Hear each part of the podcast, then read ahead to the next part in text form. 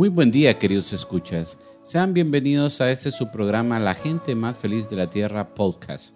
A nombre de la Fraternidad Internacional de Hombres de Negocios del Evangelio Completo y el capítulo copaneco de esta ciudad de Santa Rosa de Copán, les damos la más cordial bienvenida a este espacio. Estamos seguros que en los próximos minutos serán de gran bendición y de edificación para su vida y le damos gracias a Dios por permitirnos llegar hasta su hogar no es ninguna coincidencia que usted esté escuchando esto y esperamos que usted descubra cuál es el propósito que Dios tiene guardado para usted a través de estas palabras. Si es la primera vez que usted escucha hablar de la Fraternidad Internacional de Hombres de Negocios del Evangelio Completo, tal vez se preguntará qué somos y qué hacemos en esta organización. Para esto les presentamos nuestra identidad que define nuestro quehacer. Somos una organización constituida por hombres laicos, no profesionales de la fe, como pastores, sacerdotes, pero sí con profesiones y oficios, ingenieros, abogados, médicos, arquitectos, técnicos, obreros, empresarios, comerciantes, labradores, agricultores, ganaderos y militares sin barreras religiosas, políticas, sociales, culturales ni económicas. Nos reunimos en lugares públicos y neutrales, como hoteles, restaurantes, cafeterías, a compartir nuestras experiencias con Dios por medio de un relato irrefutable, el testimonio personal. La Fraternidad de Hombres de Negocios del Evangelio Completo, FINEC, no depende de ninguna iglesia local, nacional ni internacional y tampoco pretende ser una de ellas. No es una nueva secta ni club social ni de servicio, tampoco es un reformatorio. Hay en nuestro seno católicos y evangélicos de las distintas denominaciones. Estamos en más de 150 naciones en los cinco continentes del mundo con muchos y miles capítulos capítulos funcionando. Nuestro propósito fundamental es compartir el amor, la compasión y la realidad de Dios en nuestras vidas. Nuestro objetivo principal es establecer una relación personal con el Señor Jesucristo para que con su ayuda seamos mejores esposos, mejores padres, mejores hijos, mejores ciudadanos, mejores patronos, mejores empleados y mejores hombres de negocios. Y por eso nos hacemos llamar la gente más feliz de la tierra, Fraternidad Internacional de Hombres de Negocios del Evangelio con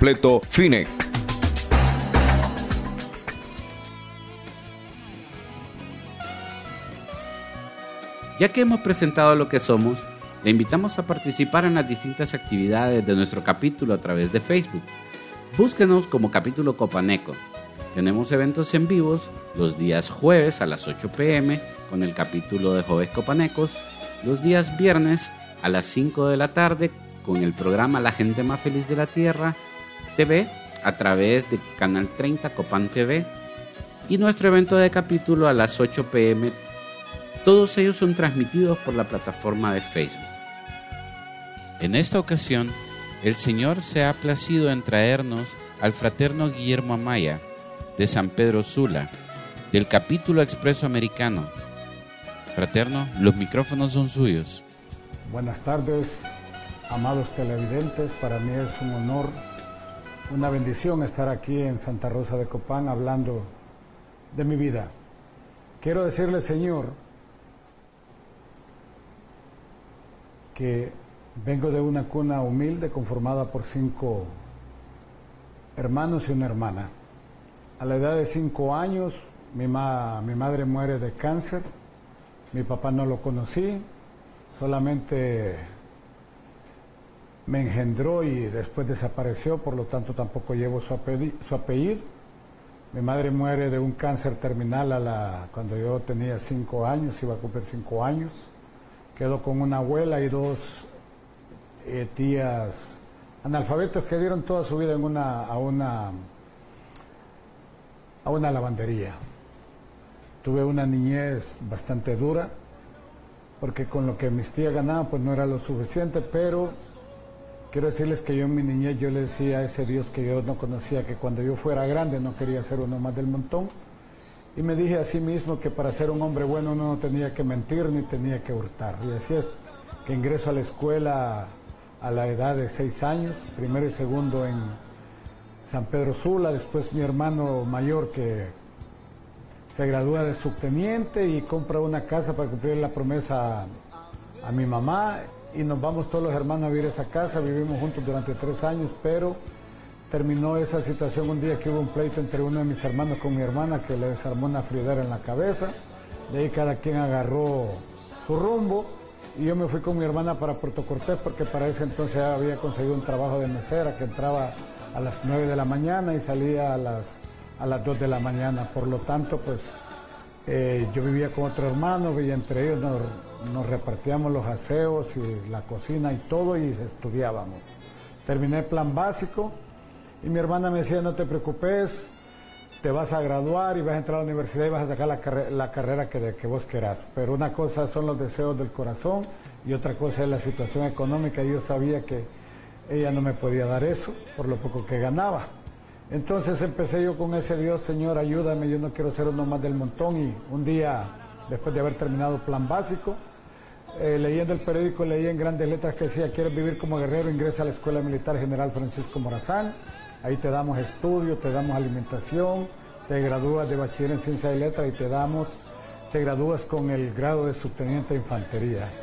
Es así que ingresé a la escuela militar, entré a un lugar donde el golpe era la norma y el mejor cadete aquel que sabía hacer vejamen. Y es así que como a los seis meses de estar en dicha escuela, un día pues me llevan el uniforme completo, cuando yo me levanto a pulir, que no lo quise hacer a las, a las 11 de la noche, sino que me levanté a las 3, me habían dejado sin uniforme, solo el fichero y mi casillero. Pues así como me lo dejaron, me fui por debajo de las camas, llegué otro, a otro pelotón, donde abrí un casillero porque la imaginaria de ese pelotón estaba dormido. Saqué un uniforme igual como me lo dejaron a mí. A las 4.45 había un cadete que no tenía uniforme, pero le dice a su comandante que el uniforme de él lo tienen marcado en el cuello, me lo encuentran a mí y viene aquel sargento de pelotón y me pega un golpe. Y me pega 50 golpes con un machete en la sentadera que estuve una semana que no me podía sentar. Y dije, esto no es para mí, esta noche me voy. Me iba a desertar, pero a medida que, que llegaba la una de la mañana, quiero decirles que, empecé a analizar mi vida y me di cuenta que yo no era nadie. Entonces dije yo, que no me puedo ir de aquí, así que o salgo de subteniente o salgo en un féretro. Cuando llegué a tercer año, eh, que ya teníamos el mando del cuerpo de cadete, me formé mi segunda premisa que dice así, para poder mandar hay que saber obedecer y para poder exigir hay que dar el ejemplo. Y así empecé a tener liderazgo, me gradué en dicha escuela y pasé a la naval, que fui de la primera promoción que pasó del ejército a la Fuerza Naval de Honduras. Ah, fue asignado a la base naval de Puerto Cortés, buscando qué podíamos hacer para poder eh, sobresalir.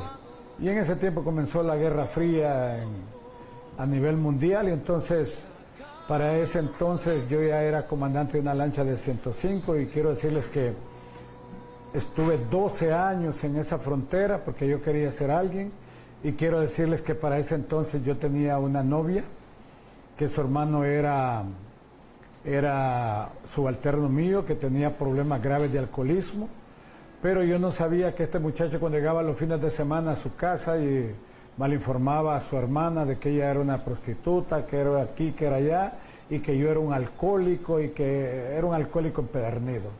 Y esa situación yo no la conocí hasta la, como a los tres años de estar con ella. Un día que la voy a traer al terminal de buses, la veo que viene deprimida, llorando y le empiezo a, interrogar a ver qué había pasado. Y ya me cuenta toda la historia y me dice, ¿sabe que estoy tan dolida que hoy sí voy a ser una prostituta con usted? Entonces yo le dije, bienvenida a bordo y nos acostamos dos y amanecimos tres. Quiero decirles que cuando ella me dice que está embarazada no me obliga a casarme, que, que, que ella va a tener su hijo y que ella se separa de mí. Y yo le dije, no, nos vamos a casar. Me fui donde mi hermana mamá y le dije, le conté la historia y me dijo, vos no te estás casando, anda a decirle a esa muchachita que le vas a ayudar con su hijo. Y le dije, por primera vez te, me voy a, te voy a desobedecer. Le dije, no, no la voy a ayudar, me voy a casar con ella. Entonces me dijo, ¿sabes qué? Entonces agarrar tus cosas, ya no tener familia, ya no tener herencia. Quiero decirles que me casé con ella, pero criamos tres hijos, pero realmente ella no existía para mí, porque en mi casa con ella yo era un violador, un tirano, un dictador y un proveedor para para esa casa y navegué 12 años en esa frontera y llegaba una semana a Puerto, de los cuales me quedaba de tres a cuatro días en la calle, llegaba los últimos dos días a mi casa. Y quiero decirles que me estorbaba mi esposa, entonces me iba a la pulpería con la excusa de ir a comprar una Coca-Cola, llamaba a uno de mis tigres y le decía, llamame dentro de 20 minutos, calculé el tiempo y cuando llamé decirle que son mi comandante y, y ella me va a pasar el teléfono y así sucedía, yo me iba al cuarto, sonaba el teléfono, contestaba a mi esposa, yo, ella me decía, Guillermo, lo, llaman de la base, yo agarraba el teléfono, me paraba firme y le decía, entendido señor, llego en 45 minutos, ahorita ordeno que preparen la lancha porque vamos a salir, no hay problema, voy a cubrir esa emergencia. Pero a la hora yo estaba en el lago de Yohoa o estaba en, en Omoa y alrededores con otras amigas con derecho. Es así que a los 13 años y medio me divorcio porque me estorbaba ella decía que ella era la del problema, no yo. Y un hombre sin Dios es un animal completo. Empecé, entré en un, en un alcoholismo tremendo, para ese entonces siento que ya estaba en la universidad, en el adulterio y la fornicación. Ya me había acostumbrado a ese ambiente, por eso me divorcié. Pero ya como a los cuatro o cinco años de estar eh, en ese quehacer diario, porque bebía todos los días, y como no padecía de goma, decía yo que yo no era alcohólico. Entonces empecé a sentir una soledad cuando venía de esas fiestas y dije yo, ¿será que me tengo que volver a casar? Me casé con mi esposa actual, que tenemos 25 años de casado quiero decirles que eh, ella pagó el mismo precio de mi primera esposa, un violador, un tirano, un dictador y un proveedor, porque también procreé tres hijos con ella. Y aparte de eso tengo nueve hijos, hasta lo que yo sé, porque me los han presentado y están apareciendo más adolescentes que cuando me dicen quién es la mamá, yo sé que son hijos míos porque tienen una característica que yo la veo en ellos y ya sé que son hijos míos. Como les digo, eso era parte de mi responsabilidad como hombre sin Dios. Resulta que le digo a mi Dios, Diosito, yo quiero que me mandes a la escuela de comando. Quiero ser de los primeros comandantes de mi promoción y Dios todo el tiempo estuvo conmigo. Fui a la escuela de comando, saqué el curso, que es el curso, en esa escuela se saca el curso para ser comandante de una base naval, una base aérea o un, batallón de infantería. Cuando me graduó, que ya, ya era oficial asesor del comandante, era jefe de un departamento del Estado Mayor y le digo a ese Dios, Diosito, si yo no soy comandante en seis meses significa que el capitán de corbeta Guillermo Amaya ya no, no sirve como oficial naval y quiero decirles que en diciembre de ese año yo recibí a la base naval de Amapala como comandante y dentro de mi, eh, llamémosle dentro de mi deseo de ser grande, me creía allí yo, un Rambo. Entonces dije, vamos a enseñarle a estos dos países a respetar a Honduras y incluso en la prepotencia mía les dijo, el primero de ustedes que le mande gas a un país de esos, yo le voy a regalar una pistola con su nombre. Y quiero decirles que como al año y medio de estar ahí, sucedió lo que tenía que, suceder, hubo un roce ahí entre una unidad de aquel país, del país hermano, y una unidad de, de mis lanchas Dije, hoy sí empieza lo bueno, pero resultó que esa, al día siguiente me estaban cambiando de, la base. Regresé al Estado Mayor porque el otro comandante en jefe de ese país estaba hablando de que yo estaba provocando una guerra. Cambian a ese comandante, llega otro comandante. Y quiero decirles que seguí trabajando, trabajando. Seguí siendo aquel hombre sin Dios mi, esposa pagando lo que tenía que pagar que no se lo merecía.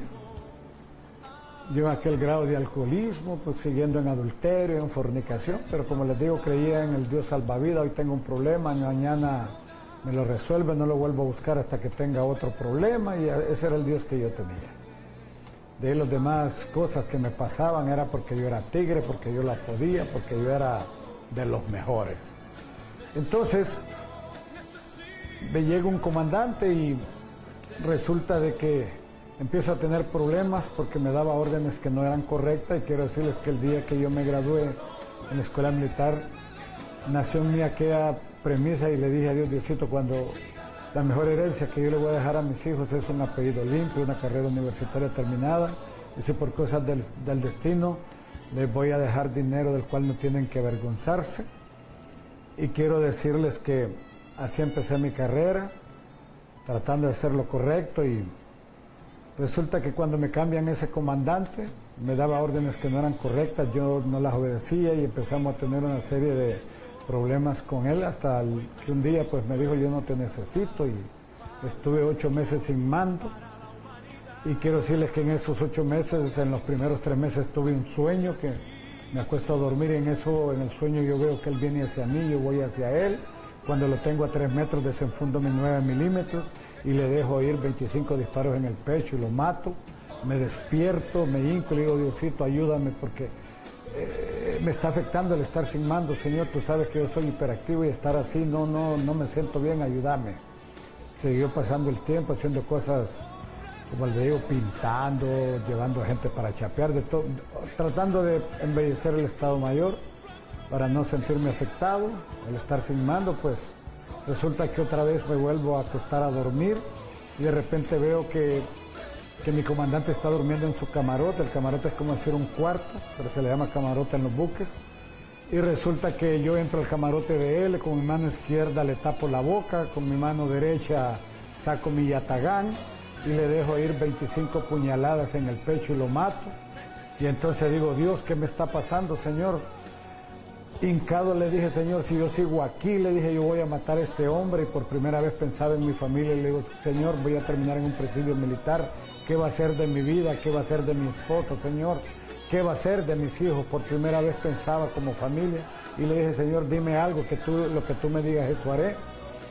Bueno, resulta que en una de esas eh, mi cuñado está inaugurando una panadería, llegó una señora de una denominación cristiana, hizo todo lo que tenía que hacer y a la hora de la cena que la señora me miraba y llegó un momento que no le bastó, se paró, llegó donde mí y me señaló y me dijo, Señor, Dice el Señor que leas Isaías 51.1 y 55.5 que ya no te acordarás de hoy y que te dará un negocio para que te ayudes en tu ministerio. Cuando yo escuché el ministerio me dio cólera y le digo, señora, yo creo que usted está loca. Le dije, yo pastor, olvídese. Le digo, yo soy guerrero y me voy a morir con las botas puestas y yo toda mi vida he usado botas y me toqué, la, le pegué dos golpes a las botas. Pero cuando yo terminé de pegarle a mis botas empecé a sentir como un temor, un miedo que yo nunca lo había experimentado y cuando ya me pasó eso, que ya me calmé, ya llegué humildito donde esa señora y le digo, señora, ¿qué es lo que usted me quiso decir? Y la señora me quedó viendo y me dice, yo no, me dijo, fue Dios. Y cuando abre la Biblia y me lee Isaías 51.1, dice, aquellos que buscáis la justicia, aquellos que seguís a Jehová, mirad la piedra donde fueron cortados y el hueco de la cantera donde fueron sacados. Cuando me, di, me lee Isaías 55.5 dice, llamarás a los que no te conocen y a aquellos que no te conocieron. Te seguirán porque Jehová tu Dios y el Dios de Israel te hemos honrado. Esa noche yo tomé la decisión de, retirarme de las Fuerzas Armadas y quiero decirles que no me querían dar la baja, me pusieron un montón de, de obstáculos, pero yo ya había tomado una decisión y quiero decirles que salí de las Fuerzas Armadas. Esa noche que yo salí, yo me hinqué y le dije, Dios, aquí estoy, dame un trabajo para poder ver crecer, mi, crecer mis hijos, le dame una casa y le pedí una serie de cosas. Y quiero decirles que como a los tres meses, llegando yo a mi casa, me dice mi esposa, te llamaron de, de una compañía de seguridad de San Pedro Sula, un americano, que lo vayas a ver. Y quiero decirle que, que yo antes de, de retirarme en las Fuerzas Armadas, un día eh, mi cuñada vive en Santa Lucía, Francisco Morazán, cerca de Valle de Ángeles. Yo nunca me imaginé vivir ahí, pero ese día andaba con, con el esposo de ella. Y cuando íbamos caminando por un lugar, de repente mis piernas se pararon. Yo quedaba viendo un barranco, aquel guindo para abajo, que era una milpa. Y yo decía, Señor, ¿qué pasa? ¿Me va a pegar un infarto? ¿Qué tengo que ver con ese terreno? Y de repente el amigo me dice, ¿le gusta el terreno? Pues yo no sé, le dije, venga, se me yo conozco la, la señora dueña de este terreno y cuando él me dijo eso yo ya pude caminar. Cuando estamos entrando al portón, ella me imagino que la señora escuchó el ruido, que había más o menos una distancia como de 10 metros entre el portón y la casa y salió la, señora, una viejita, y dice, vienen por el terreno de la milpa, ya me dijo la cantidad de dinero que era casi regalado.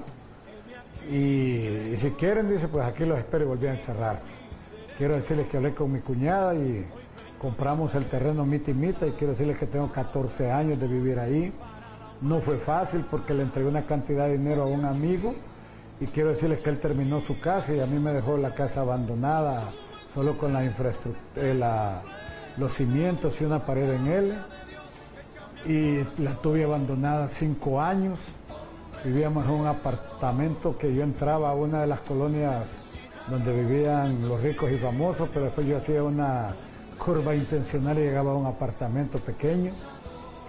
Y quiero decirles que después de que empecé a trabajar con esta empresa americana, empecé ganando un sueldo que era el doble, porque yo ganaba en dólares, era el doble de lo que gané por 26 años como oficial naval y yo todavía le dije al americano, véame trabajar y después negociamos mi sueldo. Después de dos meses negociamos mi sueldo y ya ganaba el doble más un poco más de lo que gané durante 26 años como oficial naval. ¿Y qué sucedió? En vez de mandarlo a mi casa, me convertí en uno de los mejores alcaldes de San Pedro Sula. Tenía amigos, tenía de todo. Tenía amigas con derecho y en mi casa faltando un montón de cuestiones. Nunca tenía para mi casa. Trataba de ser responsable, me pagaban, pero era como que entraba en un saco, pero en un saco roto porque a la hora, dos horas ya no tenía dinero. Y así fue mi vida metido en aquel rollo de adulterio y fornicación, en aquel alcoholismo, con mentiras en mi hogar. Después conocí a una amiga con derecho que me empezó a llevar al Expreso Americano, estuvimos un tiempo con ella, después Dios me la quita. Seguí yendo a Expreso Americano, ya solo a leer los periódicos, leer un libro. Pero al año de estar en Expreso Americano, empecé a...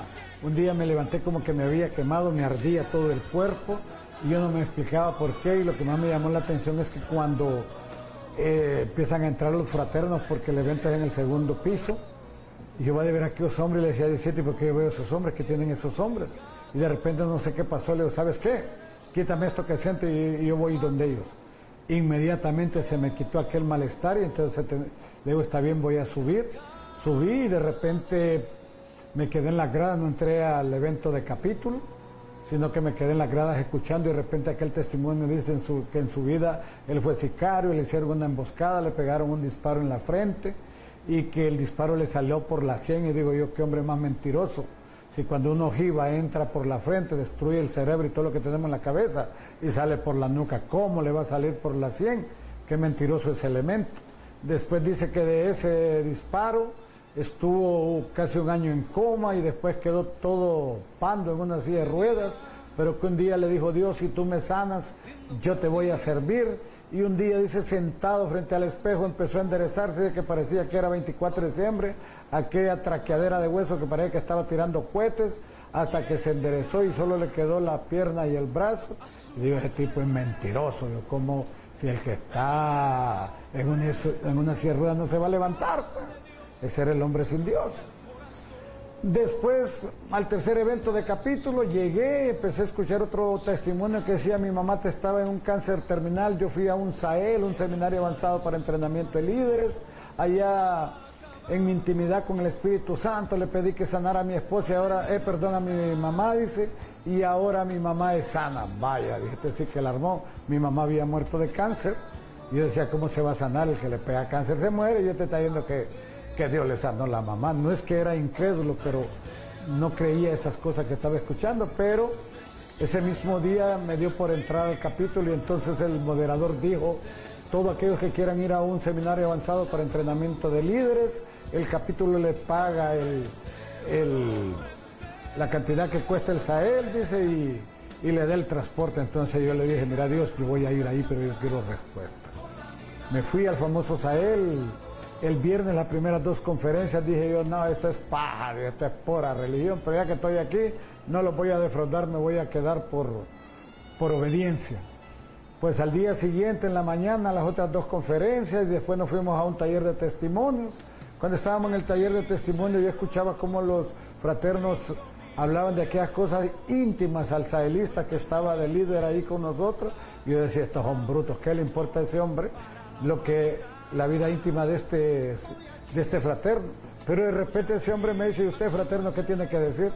Yo no sé qué pasó, pero empecé a hablar de mi vida de como militar y con aquel ego grande, el protagonismo, que mis combates, que yo era aquí, que yo era allá, pero de repente empecé a hablar de mi familia, empecé a hablar que que mi esposa yo la engañaba, que todo lo que yo le había hecho y de repente me pongo a llorar. Y digo, oye Guillermo, ¿qué te pasa? Te estás arruinando porque mi cuarta premisa en mi vida militar era, yo decía que al hombre que le iba a tener miedo no ha nacido no va a nacer porque se murió la mamá. Y por la mujer que iba a llorar no ha nacido no va a nacer porque se murió la mamá también.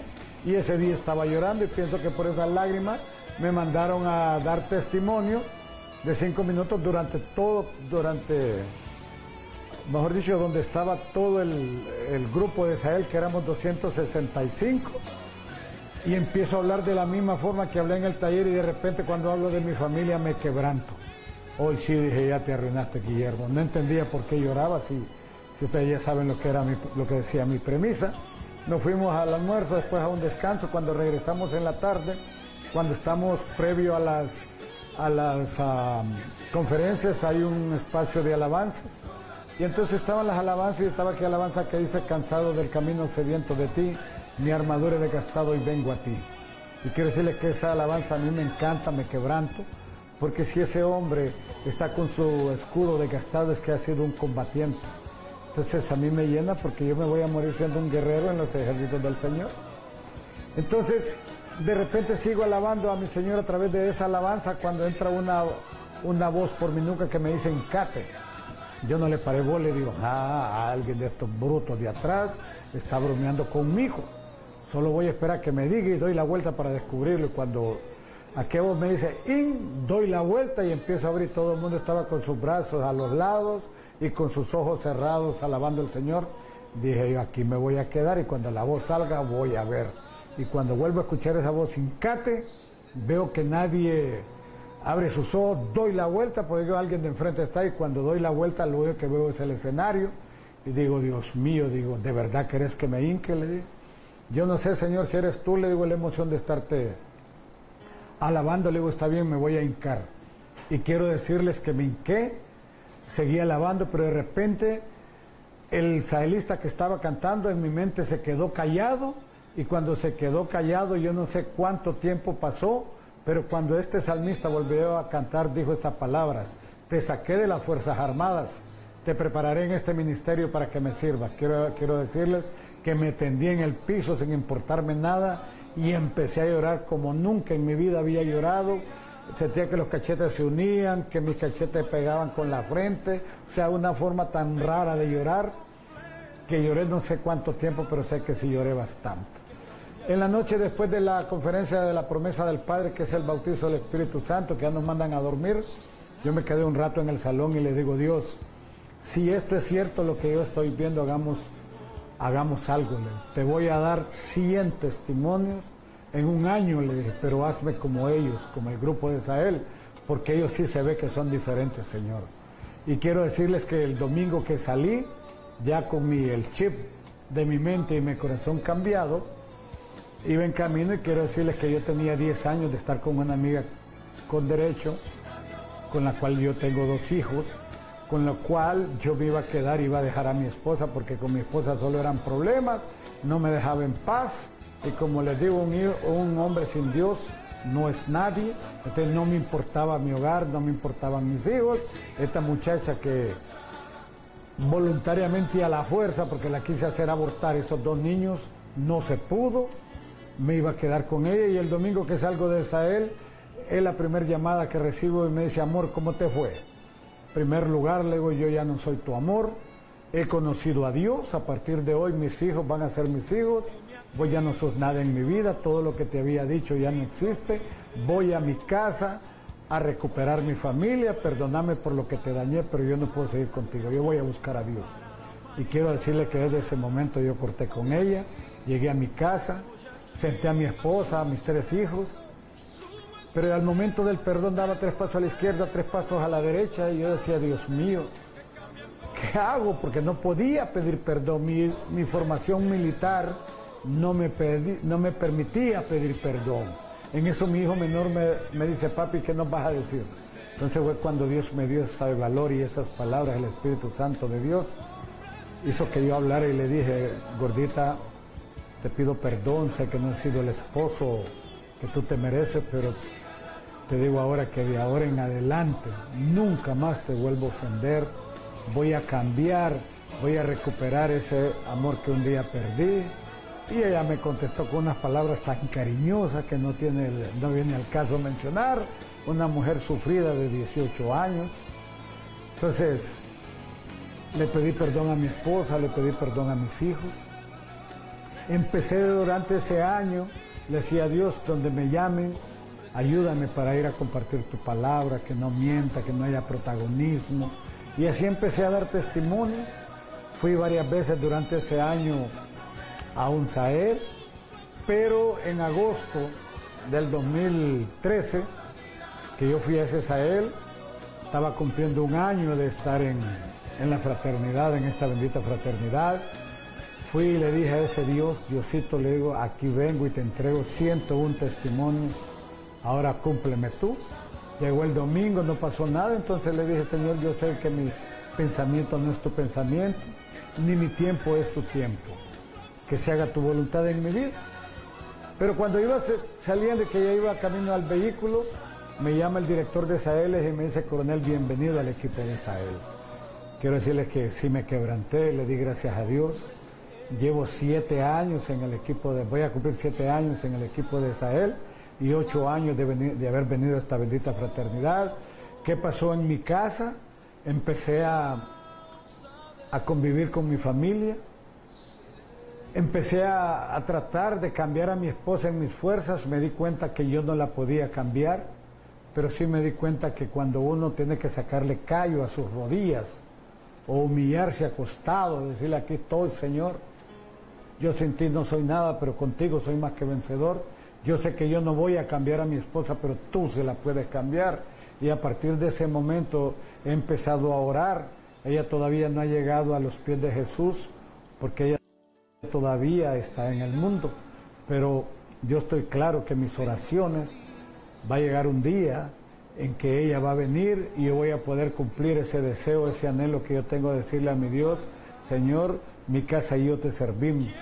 Pero fíjense que un día, como tenía como unos cinco años, el 2017, una, un jueves en la mañana, yo oro todos los días a las 4 de la mañana porque la palabra del Señor dice, búscame en las primeras horas de la mañana. Y un fraterno que yo le llamo mi líder, me dijo la mejor hora para orar, me dijo a las 4 de la mañana. Y esa es la hora que yo me levanto siempre para orarle a mi Dios.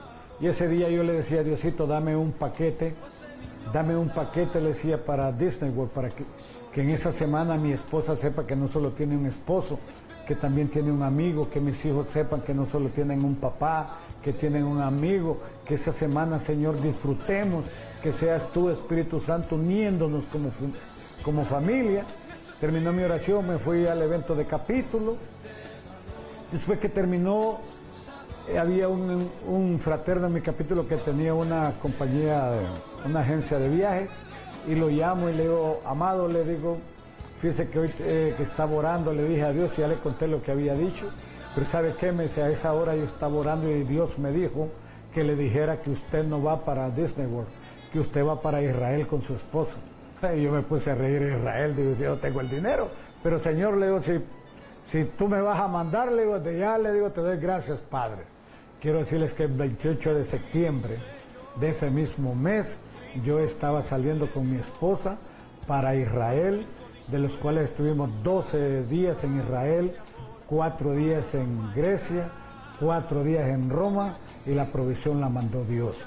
Pero ¿por qué ahora entiendo nos llevó Dios? Porque yo salía con mi esposa, ella en su rollo, yo en mi rollo, decía, y cuando salíamos del, del vehículo que íbamos al súper, ella cinco pasos adelante, yo cinco pasos atrás, pero como yo era el fraternito, yo corría, la agarraba de, la mano, mi amor, y ella me decía, que me, tocas? Si yo soy producto de lo que vos entrenás, también no me vengas con tus pasiones, que fraternito, no hombre, y me, apartaba la mano.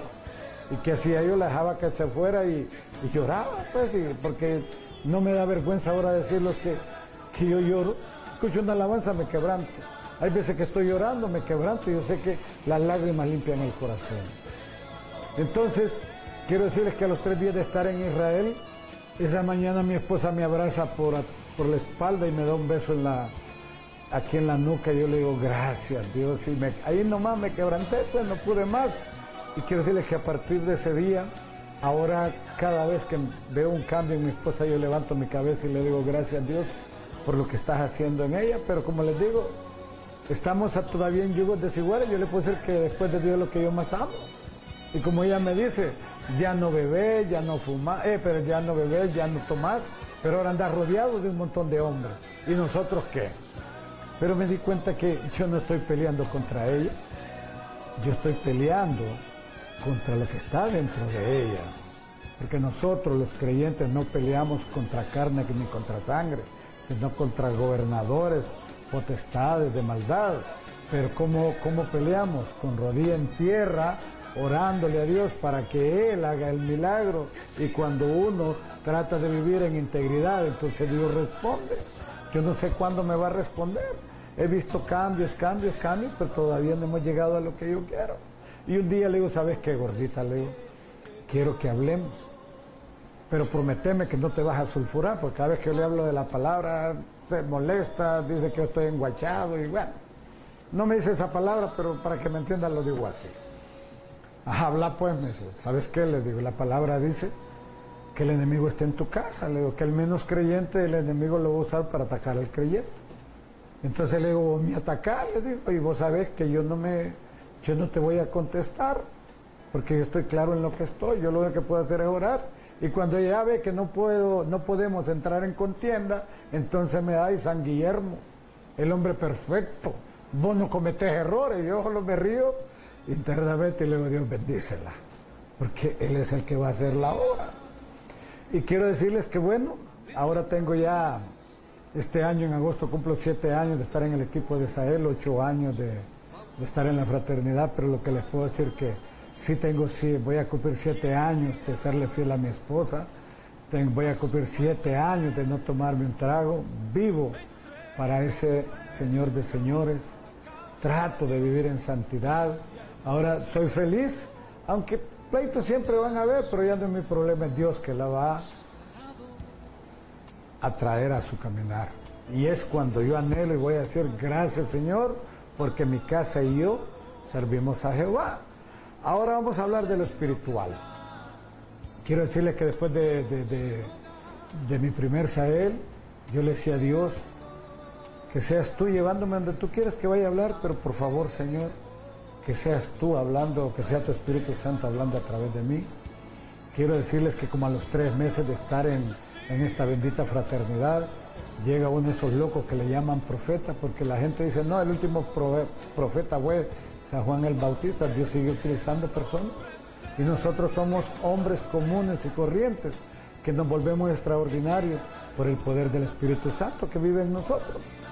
Entonces hablamos y Dios hace sanaciones. Y ese día llegó ese profeta y empieza a darle palabra a los dos compañeros y me dice, y vos me dice, dice el Señor que te va a devolver tu familia. Me quedé yo así. Y me dice, y dice el Señor que te va a regalar una casa de playa. No, le digo, la fumaste verde. Le dije, andate de aquí. Le digo, ¿cómo voy a tener una casa de playa? Y quiero decirle que Dios me regaló una casa de playa. ¿Y qué sucedió? No la podía mantener porque vivo en, Santa Lucía y la casa era en tela, que usted camina 150 metros y ya están sus pies en el agua. Entonces empecé a decirle, Dios, me roban mucho en la casa. Si esa casa va a ser para mí, bórrame del sistema financiero, si no es para mí, véndela tú. Y así estuve en esa oración tres años y un día llegó un ex subalterno mío, que en paz descanse. Hey, mi capitán me dice, mi hermano, a mi primo hermano le gusta su casa y se la compra. Y yo que estaba desesperado por venderla, le dije, Señor, gracias porque ya la vendiste. Hice un trato con él, se la vendí, con eso terminé mi casa casi el 90%, que es una casa que Dios me la regaló también. Era un hombre que hoy me pagaban y saco roto. Ahora sé andar dinero, Dios me ha sacado de mis problemas que yo miraba que no las podía arreglar, pero ahora tengo las deudas como todo ser humano, pero también tengo la bendición de Dios que voy a ir poco a poco pagándole y eso ya no me quita el sueño.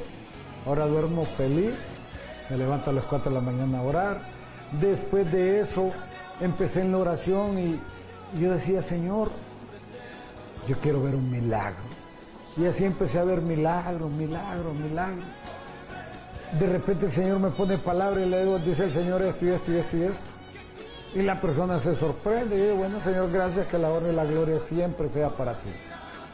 Pero ahora he entendido por qué Dios primero me llevó a las Fuerzas Armadas, porque lo que estoy viendo no es para cualquiera. Este caminar es para hombres de valor, aquellos que tomamos decisiones sabiendo que ese Dios al que le servimos, cuando llegamos a ser justos con el poder del Espíritu Santo, nosotros vamos al frente con nuestra justicia que el Señor nos pone para que seamos justos y Él va atrás a la retaguardia dándonos el poder para poder hacer lo que tengamos que hacer de acuerdo a lo que el Espíritu Santo pone en nosotros. Porque Él hace las cosas, nosotros somos, somos instrumentos. Y quiero decirles que un día, un año pasó que un, en Ocotepeque, eh, que me llamaban, me llamaban y como les digo yo a Dios, yo no le digo que no y siempre la gente estaba ocupada, pues al año completo también fui a un evento, no a un evento de capítulo, sino a un aniversario de un capítulo donde yo calculo que había más de 200 personas. Y quiero decirles que terminé de dar mi testimonio empecé a orar por personas y en eso de repente llega una señora con su niña de 10 años y me dice, coronel, oré por mi hija que nació muda. Cuando yo escuché que nació muda, no sé qué, yo sentí aquello y, me quedé así como, no sé, anonadado y le digo, Dios, ¿qué hago? Y de repente sentí algo dentro de mí como que me dijo, ve. Llegué y le digo, espíritu de modelo, yo no te conozco, pero al Dios que yo le sirvo sí te conoce y en el nombre de Jesús se te ordena que dejes libre ese cuerpo y se te manda al fondo del abismo para que nunca más vuelva. Y yo sentí aquello dentro de mí y le decía a la niña, repite conmigo, Señor Jesús. Y la niña era mueca, mueca, mueca. Segunda vez, repite conmigo, Señor Jesús. Tercera vez, repite conmigo, Señor Jesús. Pero yo sentí aquello y a la cuarta vez le digo, repite conmigo, Señor Jesús. Y aquella niña repite, Señor Jesús, reconozco que soy pecadora, me arrepiento, te pido perdón y te acepto como mi único suficiente Salvador todo ese evento, todo ese de los que estaban ahí se quebrantaron, su servidor. ¿Qué? Si ahora, como le digo, cuando siento algo que la garganta se me, se me cierra aquí, yo lloro, pues, porque sé que las lágrimas son liberación. Y ahora, ¿qué les puedo decir? Soy un hombre feliz, vivo para mi Dios, oro porque he aprendido que la oración, Dios no rechaza la oración de un justo soy feliz porque estoy viendo la mano de Dios. Tengo una esposa que amo. Tengo unos hijos que amo. Mi hija mayor se graduó y me dijo, papá, yo quiero ser naval. No, le digo, usted no puede ser naval. Mira, mira las piernitas de relojero que tiene, es que estuviera marcando las 11 en punto. No, usted no va a ir a cambiar lo que yo dejé. ¿Y saben qué? Cuatro años atleta. Todas esas bicicletas que regala el presidente se las ganó. Y hace dos años, mi papá, voy a mi última eh, competencia, vaya hija, que Dios la bendiga, y regresó con una bicicleta y me dice, papá, toma. ¿Saben qué pasó? Y me puse a llorar porque me acordé las piernitas de relojero, me estaba regalando la bicicleta de su última competencia porque se graduaba como oficial. Ahora es la única de su promoción que es plana mayor en la base naval de Puerto Cortés. Mi hijo de en medio es guardia marina, está en cuarto año militar, este año se graduó. El último me dijo, papá, yo no quiero ser militar, yo voy para Alemania a estudiar una ingeniería, pues yo voy a ser científico, yo voy a ser millonario. Como yo le creo a Dios, estoy declarando que así va a ser. Entonces tengo una familia feliz. Voy a donde me llama Dios, me encomiendo a Él, hay palabra y yo veo que Dios se glorifica. Entonces, ¿qué más le puedo decir?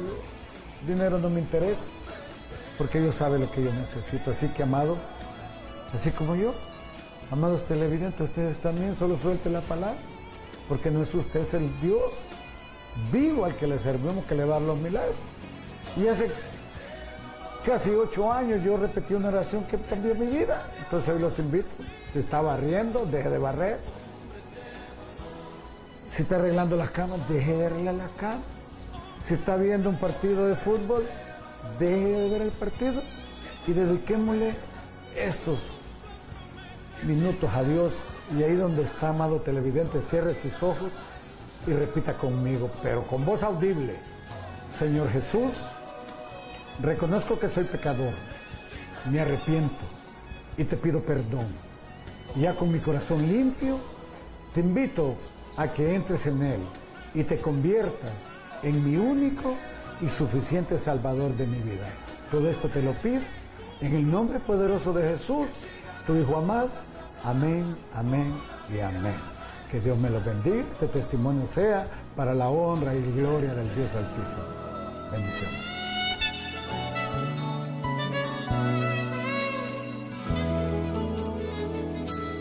Damos gracias por la vida y el testimonio de nuestro fraterno. Y si Dios es capaz de hacer esto por él, también es capaz de hacerlo por usted.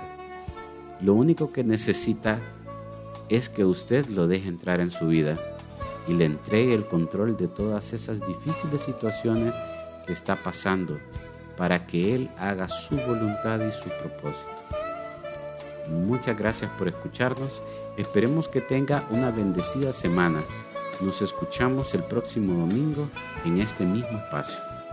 Si necesitas que oremos por ti, puedes escribirnos a nuestro Facebook, búscanos como capítulo Copaneco, o si no, puedes llamarnos o escribirnos al 9460-9473.